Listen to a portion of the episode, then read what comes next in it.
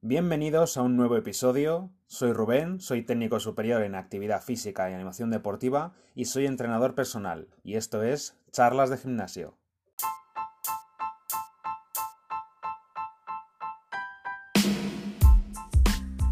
¿Qué tal chicos? ¿Cómo estamos? En este episodio de hoy vamos a tratar un tema el cual es una duda muy muy muy frecuente y muy recurrente, como es cuántos kilos debo escoger para mover en el ejercicio que sea. Es una duda muy muy común, como digo, sobre todo en principiantes y acaba siendo un problema porque claro, Normalmente, y como digo, sobre todo principiantes, pero también les ocurre a muchas personas que ya están en el gimnasio desde hace bastante tiempo, eh, suelen irse hacia uno de los dos extremos. Uno es eh, mover mucho más peso del que en realidad pueden o deberían estar moviendo en estos momentos para este ejercicio, o todo lo contrario es quedarse cortos, ¿vale? Hay mucha gente que al final por eh, querer parecerse a gente que ya lleva mucho tiempo en el gimnasio, simplemente por un tema de ego, empiezan a mover, venga kilos y venga a meterse discos y venga a coger mancuernas grandes, y al final lo que ocurre es que la técnica se va a tomar viento y acabamos con lesiones, eh, acabamos con que no mejoramos absolutamente nada, no sentimos el músculo, etcétera, etcétera, etcétera. Y por el contrario, en el otro extremo, la gente que le da miedo coger kilos, empiezan a mover ciertas cargas, las cuales son demasiado pequeñas y lesionarte no te vas a lesionar. Pero, ¿qué es lo que ocurre? Que a la larga no vas a mejorar absolutamente nada porque el estímulo que le estás mandando al músculo es demasiado pequeño. Bien, precisamente eso es lo que quería comentar, el tema del estímulo, ¿vale? tenemos que entender que para que los músculos puedan mejorar, ¿vale? Para que puedan mejorar ya sea mantener masa muscular en caso de una etapa de definición o aumento de masa muscular en caso de una etapa de volumen, lo que es necesario siempre, siempre, siempre es la sobrecarga progresiva, que ahora la explicaremos, y que el músculo reciba el estímulo suficiente para que el músculo se mantenga o crezca. Bien, ¿qué quiero decir con esto? El cuerpo, o más bien los músculos, porque estamos hablando en estos, en estos momentos de, la masa muscular y cada uno de los grupos musculares que tenemos, no entiende de kilos, no entiende los kilos que estamos moviendo, ¿sí? Los únicos que entienden em, qué kilos estás moviendo sois tú y tu ego, ¿vale? Tú y tu ego son los únicos que entendéis que a lo mejor estáis haciendo press banca y estáis haciendo con 30 kilos o lo estáis haciendo con 300. Tu pecho no entiende los kilos que estás moviendo. A tu pecho le da exactamente igual si estás moviendo 3 kilos, 30 que 300, ¿vale? El músculo lo único que entiende es de estímulos. Y eso es lo que tenemos que tener claro y eso es lo que tenemos que entender, ¿vale? Si vamos a suponer eh, que estamos en una etapa de volumen, lo voy a poner con un ejemplo porque seguro que así queda mucho más claro. Vamos a imaginar que estamos en una dieta hipercalórica, vamos a imaginarnos que estamos intentando ganar masa muscular. Entonces, em, cogemos unos kilos los cuales al cuerpo le, le produzcan un estímulo suficiente como para crecer. Esto es, vamos a imaginarnos que tenemos una conversación con nuestro cuerpo, como si fuese una persona diferente, igual. Entonces, yo le digo a mi pecho, vamos a ver, tienes que crecer no hay otra. Es decir, estamos comiendo cada vez más y esto lo estamos haciendo para que crezcas, para que aumentemos el tamaño, ¿vale? Y tu pecho te va a decir, vale, me parece bien, pero el cuerpo está diseñado para sobrevivir, ¿vale? El cuerpo no quiere masa muscular como tal. ¿Por qué? Porque la masa muscular lo único que hace es em, quemar energía, gastar energía, mejor dicho, gastar energía. Es decir, una persona cuando tiene muchísima masa muscular tiene que comer muchísimo más. ¿Por qué? Porque en reposo quema muchas más calorías. El cuerpo no le interesa. El cuerpo lo que quiere es sobrevivir. El, el, tema del tamaño solo lo quieres tú por estética. Pero el cuerpo no le interesa tener mucha masa muscular. Al cuerpo lo único que interesa es em, tener la masa muscular justa para sobrevivir. Es la única, el único objetivo que tiene el cuerpo. Entonces, que tú tengas mucha masa muscular al cuerpo le requiere un gasto eh, de energía que si tú no le obligas a que lo mantenga, no lo va a mantener. ¿Me explico? Entonces, si tú estás intentando aumentar masa muscular, el cuerpo te va a decir, vale, me estás dando mucha comida, pero el estímulo que me estás mandando es muy pequeño. Entonces no veo la necesidad de crecer. ¿Vale? No tiene necesidad. Dice, ¿para qué? Si con el estímulo que me estás dando no me hace falta. Si eh, con el estímulo que me estás mandando, la masa muscular que ya tengo me es más que suficiente para mover esos kilos. Entonces, ¿para qué voy a crecer? No lo necesito, no me hace falta. Entonces, no crece. ¿Sí? En el caso contrario, eh, imaginando que estamos haciendo una etapa de definición, lo que ocurre es lo siguiente.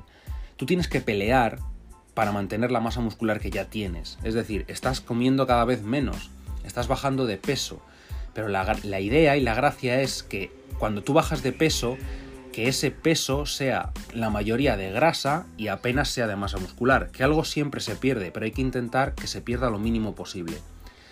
¿Cuál es el problema? Que tú estamos en el mismo, en la, en la misma situación que antes. Tú al cuerpo le tienes que dar motivos para mantener esa masa muscular. Entonces, volvemos a tener la conversación con nuestro pecho, por ejemplo. Yo he dicho el pecho por decir algún grupo muscular. Tú al pecho le dices, vamos a ver, hemos estado un montón de tiempo en volumen creciendo. Vale, ahora toda la masa muscular que has conseguido tener, tienes que mantenerla, porque nos ha costado mucho conseguirla. Entonces ahora tienes que quedarte con ella. Y tu pecho te va a decir, vale, muy bien, dame un estímulo suficiente como para que yo la mantenga.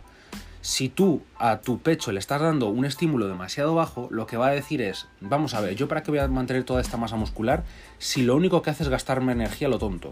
Si no me hace falta. Es decir, si con la mitad de pecho, con la mitad de masa muscular, puedo mover esas cargas, puedo mover ese estímulo que tú me estás mandando. Entonces, ¿para qué narices me voy a quedar con él? Si lo único que me está haciendo es gastar energía y yo no lo quiero. Entonces, ¿qué es lo que ocurre? Que al final eh, tu pecho va a ir poco a poco empezando a perder masa muscular. Y es así. ¿Por qué? Porque no le estás dando motivos para que, para que crezca o para que se quede, en este caso. ¿Vale? Entonces, como digo, los grupos musculares y los músculos lo único que entienden es de estímulos, no de kilos. Y repito, los kilos están muy bien para ti, para tu ego, para que tú digas, hoy qué fuerte estoy, estoy moviendo tantos kilos, o para que puedas tener un control, ¿vale? Para que puedas tener un control a la hora de, del tema de la sobrecarga progresiva, ¿vale? La sobrecarga progresiva es algo básico para que aumentemos masa muscular o para que mantengamos la que ya tenemos y se puede mm, aplicar una sobrecarga progresiva de muchas maneras ya sea aumentando repeticiones, aumentando series, menos descanso, negativas más lentas, aumentando las cargas, etcétera, etcétera, etcétera. Hay mil maneras de hacerlo. Pero si, por ejemplo, en este caso queremos o nos toca eh, hacer una sobrecarga progresiva en cuanto a las cargas, tenemos que tener un control de, cuántas, eh, de cuántos kilos estamos moviendo. Por tanto, lo tenemos que apuntar en alguna, de, alguna manera, en un cuaderno, en el móvil, en lo que sea.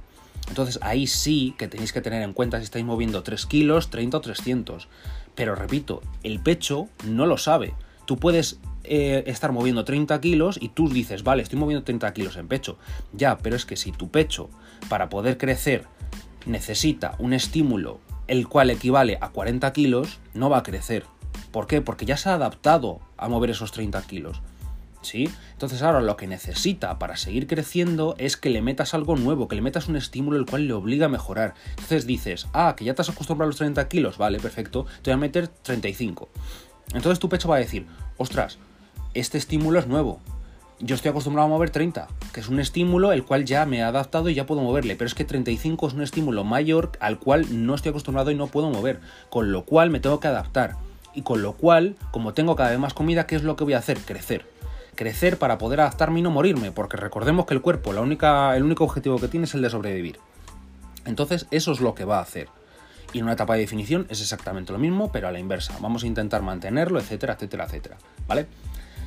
Entonces, dicho un poco esto para que entendamos que al final al cuerpo lo único que le interesa es sobrevivir y la única manera que tenemos de convencerle de que crezca o de que mantenga masa muscular es darle el estímulo suficiente como para que se quede o para que crezca, em, voy a poner un ejemplo de cómo, por ejemplo, cuantifico yo, valga la redundancia, eh, cómo cuantifico yo y cómo suelo decirles a mis chicos que tienen que cuantificar el tema de cuántos kilos tienen que ir moviendo en cada momento, es el tema de aplicar el RIR, el R y R, que son las repeticiones en recámara, ¿vale?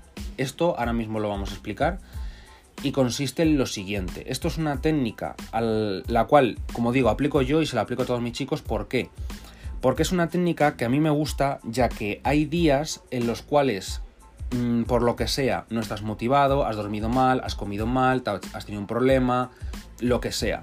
Entonces muchas veces, como decía antes, de ir apuntando los kilos. Entonces imaginad que tenéis programado que cada semana tenéis que aumentar las cargas, por ejemplo, o cada dos semanas, vamos a suponer. Y hace dos semanas apuntasteis que movíais 30 kilos en, en hombro, por ejemplo, estáis haciendo un press militar y 30 kilos, por ejemplo.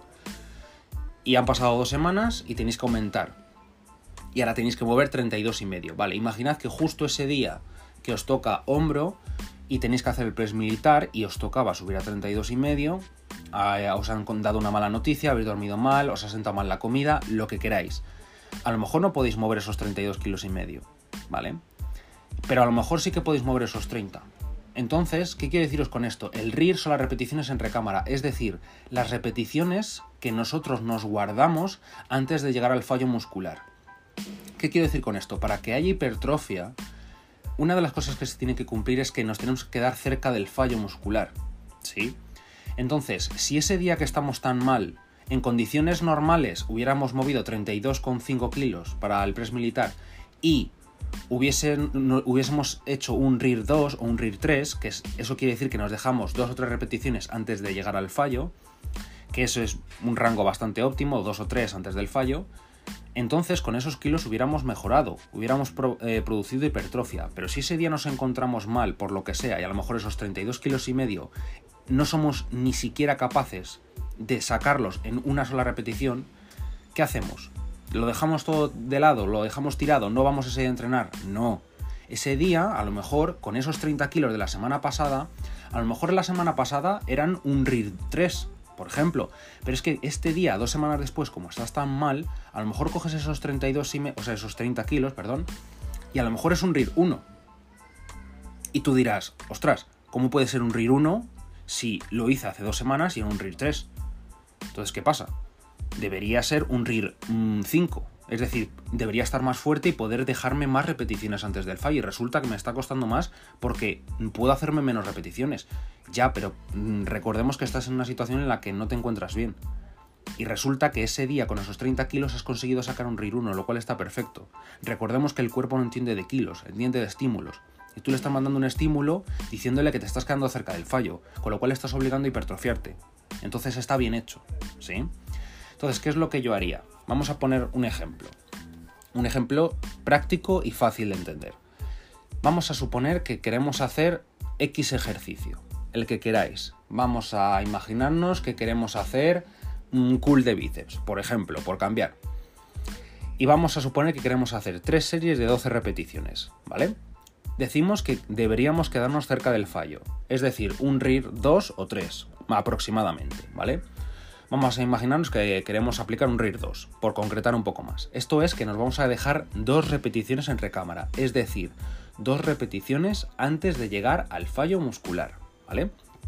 Sería RIR 2, RIR 1, RIR 0 y el fallo, ¿vale? El fallo, para las personas que no lo sepan, porque hay gente que no lo sabe, entonces hay que empezar por aquí, porque si no entendemos esto no podemos aplicar un RIR. El fallo es cuando intentamos mover una carga y no somos capaces de sacar ni una sola repetición, ¿vale? En el ejemplo del curl de bíceps, vamos a suponer que tenemos un par de mancuernas, intentamos hacer el ejercicio, intentamos subir las mancuernas hacia arriba y no somos capaces de hacer ni una sola repetición. Eso es el fallo muscular.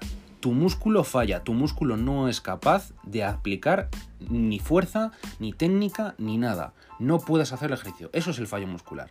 Por tanto, un RIR 2 es que nos dejamos dos repeticiones antes, ¿vale? Es decir, el fallo, no conseguimos absolutamente nada. RIR 0, es decir, conseguimos terminar la repetición, pero no somos capaces de hacer ninguna más. Es decir, RIR 0, nos hemos dejado cero repeticiones en recámara. La siguiente ya sería el fallo muscular, ¿sí? Luego RIR 1 y luego RIR 2, ¿vale? Entonces, el peso que debes elegir debe ser uno que te permita hacer las 12 repeticiones, que habíamos dicho que íbamos a poner en el ejemplo 3 series de 12 repeticiones, pero que pudieses llegar a hacer solamente 14-15 repeticiones, ni una más, ¿vale? Si el peso escogido te permite hacer 20 repeticiones, 25, 30, 50, 100, quiere decir que es muy poco peso. Y por tanto, apenas te va a aportar nada cuando buscamos una mejora en la hipertrofia, ¿sí? Entonces tienes que buscar un peso el cual te cueste llegar a hacerte esas dos o tres repeticiones antes del fallo. Y así es como notaréis la diferencia, ¿vale? Lo que tenéis que hacer es coger unos kilos, los cuales digáis, vamos a, poner el ejemplo. Queréis hacer las 12 repeticiones, entonces estáis habéis cogido un peso el cual, vale, la meta son 12, ¿sí? Entonces, vamos a suponer que estamos haciendo el ejercicio, llegamos a la repetición número 11 y ya llevamos un rato que pica, pero una cosa es dolor muscular y otra cosa es fallo muscular. El dolor muscular llega muy pronto. Es decir, que el músculo te duela, te arda, te pique, eso llega pronto. Entonces no podéis parar cuando se produzca un dolor muscular. Otra cosa es de lesión. Si es una lesión, entonces sí. No seáis kamikaze. O sea, si, os habéis roto eh, una fibra o un tendón o un cartílago, lo que sea, no sigáis, ¿vale? Pero yo me estoy refiriendo a un dolor de quemazón, de, de que arde, de que pica, de, de que estáis trabajando. Eso no todavía eso lo tenéis que aguantar un poco. El fallo muscular es cuando ya intentáis y el brazo no dobla, ¿vale? Por mucho que duela, por mucho que pique, estáis empujando, estáis intentando tirar para arriba, eh, intentando mantener la técnica lo mejor posible y el brazo no dobla. Eso es el fallo, ¿vale? Entonces cogéis unos kilos, los cuales lo que decíamos, 10 repeticiones, ¿vale? 11 repeticiones, hostia, ya pica, ya nos está costando. Hacemos la 12, ¿vale? Recordemos que íbamos a hacer 12 repeticiones, que era el objetivo, ¿vale? Hacemos la 12, muy bien, y ahora vamos a imaginar que queremos hacer una 13, ¿vale? Soy capaz de hacerla, me cuesta mucho, pero soy capaz de hacerla. Una 14, ¿vale? Me cuesta mucho, soy capaz de hacerla. Hago la 15 y fallo. Y fallo. Entonces, ¿qué quiere decir eso? Que está bien, ¿vale? Hemos aplicado un RIR 2, RIR 3, que es lo que estábamos buscando, y eso quiere decir que al, al habernos quedado cerca del fallo, quiere decir que vamos a producir hipertrofia, ¿vale? En la siguiente serie, esto es una serie para que más o menos conozcáis los kilos que tenéis que mover, luego esto ya no se hace, luego ya cuando lleguéis a la 12 se para. ¿Qué quiere decir esto? Que habéis cogido unos kilos los cuales habéis hecho 12 repeticiones y podréis haber hecho 14 o 15, ¿vale? Eso es un RIR 2 o un RIR 3, ¿vale? Eso quiere decir que os habéis quedado cerca del fallo y eso es lo que nos interesa. Entonces, en las siguientes series vais a hacer con esos kilos que sabéis ya más o menos por dónde os estáis moviendo, vais a llegar a la 12 y cuando lleguéis a la 12 paráis. ¿Por qué paráis? Porque hemos dicho que vamos a hacer tres series de 12. Pero ¿por qué está bien? Porque nos hemos dejado dos o tres antes del fallo. Es decir, hemos aplicado un RIR 2, RIR 3. Nos hemos dejado dos o tres en recámara. Y por tanto vamos a producir hipertrofia. Esa es la manera que tengo yo y esa es la manera con la cual intento inculcarle a todos los chicos de hacerlo. Porque de esta manera te aseguras de que siempre estás intentando quedarte cerca del fallo, que es lo que te va a producir hipertrofia. Y esta es una guía muy simple y muy fácil, sobre todo para las personas principiantes. Eso sí, un consejo. Para las personas sobre todo principiantes, o bueno, a lo mejor no tan principiantes que no lo saben hacer. Primero, tenéis que aprender a llegar al fallo. Al fallo real, ¿vale? Mucha gente dice, ya no, es que no puedo más, es que he llegado al fallo muscular y no, porque a lo mejor le cabían dos o tres más. Y este es eh, uno de los principales problemas. Que la gente dice, no, no, he hecho un RIR 2, y tú lo ves y dices, no has hecho un RIR 2, has hecho un RIR 5, o has hecho un RIR 7, ¿vale? Porque mucha gente se piensa que dice, estoy aplicando un RIR 3, cuando en realidad si hubiese apretado más, sí que lo hubiese sacado. ¿Me explico? a lo mejor tú, él, esa persona cree que está haciendo un RIR 3 y a lo mejor ha hecho un RIR 7. Entonces, ¿esto cómo se evita? Con la experiencia.